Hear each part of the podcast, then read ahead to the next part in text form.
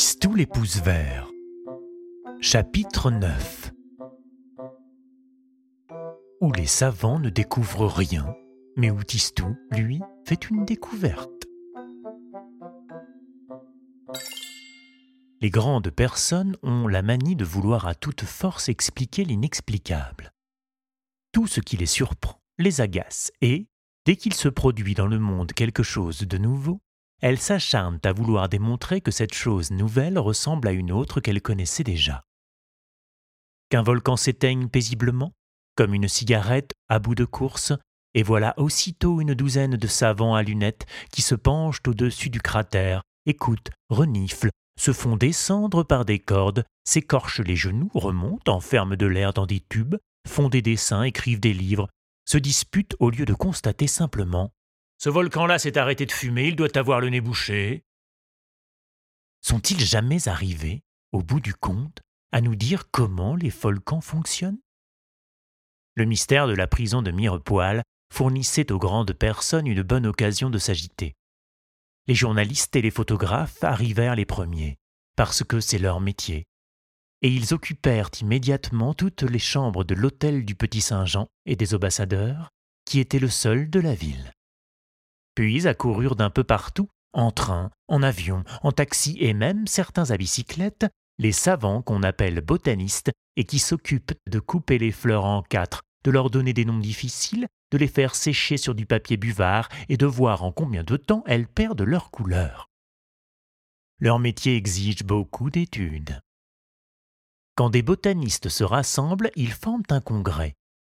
Il y avait donc à Mirepoil un congrès de botanistes. S'il existe une infinie variété de fleurs, en revanche, on ne connaît que trois sortes de botanistes. Les botanistes distingués, les botanistes réputés et les éminents botanistes. Ils se saluent en s'appelant Maître, Monsieur le professeur, mon honoré confrère. Comme l'hôtel était rempli par les journalistes, qui refusaient d'en bouger, on fut obligé pour loger les botanistes de leur installer un camping sur la Grand Place. On aurait cru un cirque, mais c'était moins amusant. Tistou vivait dans l'anxiété. Ah, si l'on découvre que c'est moi, confia-t-il à Moustache, ça va en faire une histoire. Ne t'inquiète pas, répondit le jardinier. Ce sont des gens qui ne savent pas même faire un bouquet. Ils ne découvriront rien. J'en mettrai mes moustaches à couper. Et, en effet, au bout d'une semaine pendant laquelle, une loupe en main, ils examinèrent chaque fleur et chaque feuille, les savants n'étaient pas plus avancés. Les fleurs de la prison étaient des fleurs comme toutes les autres, il fallait bien le reconnaître.